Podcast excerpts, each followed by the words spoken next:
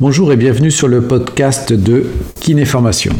Pourquoi 2023 ne serait-elle pas l'année de notre évolution professionnelle? Aujourd'hui, j'aimerais partager avec vous 10 idées pour diversifier votre activité. Dans mon dernier article sur l'avenant numéro 7 et la paupérisation des kinésithérapeutes, j'évoquais un avenir très sombre de la profession.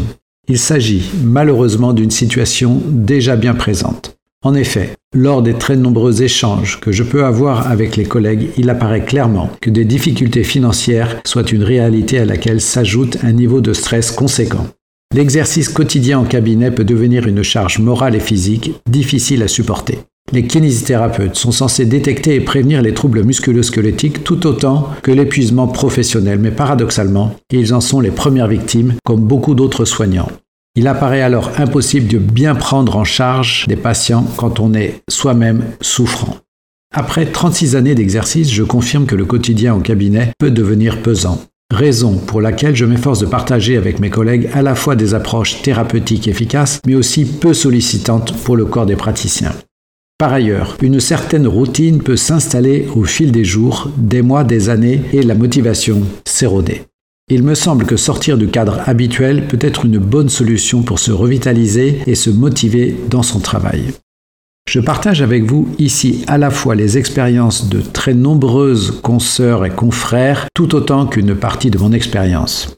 Pour ma part, j'éprouve toujours beaucoup de plaisir à la pratique en cabinet, mais cela est sûrement rendu possible du fait de la diversification de mes activités au cours de ma carrière. J'aimerais donc modestement vous apporter des solutions dans ce sens avec comme seul objectif de rendre votre activité professionnelle encore plus stimulante. Il serait vraiment généreux de votre part de pouvoir partager dans les commentaires de bas de page votre propre expérience tout autant que vos solutions concrètes. Aujourd'hui, l'heure est à l'entraide véritable plutôt qu'à la division. Voici quelques exemples, tous issus de cas réellement rencontrés. Tout d'abord, travailler pour un club sportif et se faire payer pour cela. Au sein de notre profession, beaucoup d'entre vous, sportives et sportifs, s'intéressent au sport pratiqué par d'autres. Travailler au sein d'une structure sportive de votre région ou pour une fédération est très stimulant et permet de faire une coupure au sein du cabinet. Cette approche étant compatible avec l'exercice libéral, il est facile de se rapprocher de structures sportives. Cependant, les kinésithérapeutes ont souvent du mal à se faire payer. Ayant une grande expérience dans le domaine, je vous encourage à ne jamais travailler gratuitement. Contrairement à ce que disent les dirigeants de ces structures, ils ont de l'argent pour payer. Et s'ils n'en ont pas, ils n'ont pas à faire appel à des professionnels. Deuxième possibilité, donner des cours dans une école de kiné.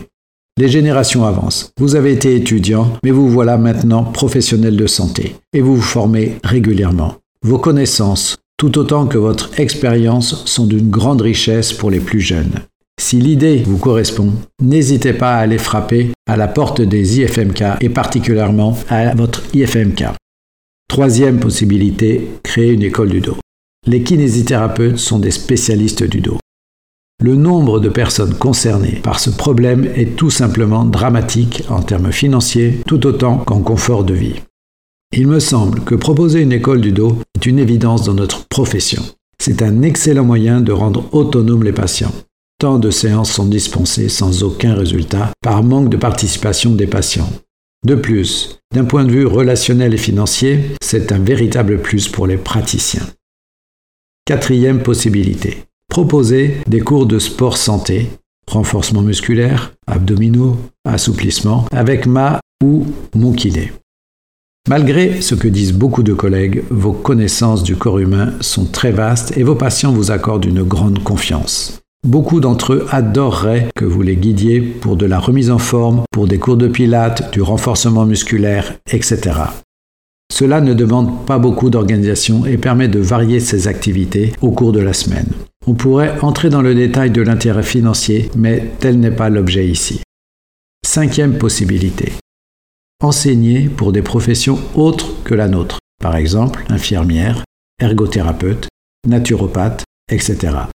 Pas plus tard qu'hier soir, un collègue que je connais depuis très longtemps en formation m'apprend qu'il est formateur dans une école d'infirmière et qu'il partage avec passion ses connaissances.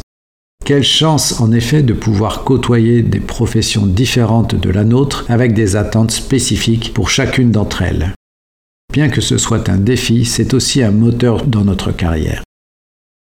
Sixième possibilité. Créer des mini-formations prévention santé pour vos patients et leurs amis. Lorsque j'étais plus jeune et que je soignais mes patientes et mes patients, j'essayais toujours d'expliquer le fonctionnement du corps humain pour faire comprendre le pourquoi de mes soins. Ce faisant, alors que je débutais, un petit groupe de personnes amies s'est constitué et m'a demandé d'animer des petits contenus de formation autour de la santé. Malgré mon inexpérience, j'ai accepté, ce qui m'a permis d'améliorer encore mes connaissances. Septième proposition. Intervenir au sein d'entreprises pour faire de la prévention des troubles musculo-squelettiques. De plus en plus d'entreprises ont compris que le bien-être de leurs collaborateurs est essentiel à leur développement. Elles font donc appel à des professionnels, dont des kinésithérapeutes. Il y a deux grands axes, la prévention des troubles musculo-squelettiques et le bien-être. Le premier repose sur l'éducation à la gestuelle et la posture, et le deuxième sur des soins ou des ateliers de détente, massage, relaxation, etc. Libre à vous de proposer ce qui correspond aux entreprises autour de vous et à vos affinités et compétences qui peuvent toujours évoluer. Huitième proposition. Proposer des soins hors nomenclature. Pourquoi ne pas bloquer une demi-journée pour des soins différents et à votre propre tarif? Bien que beaucoup de kinésithérapeutes se sous-estiment, je reste persuadé que les personnes qui se forment régulièrement sont tout à fait compétentes pour des prises en charge globales de la santé de certains patients D'autant qu'il est bien connu qu'un patient qui paye sa séance sera plus déterminé et acteur de son mieux-être.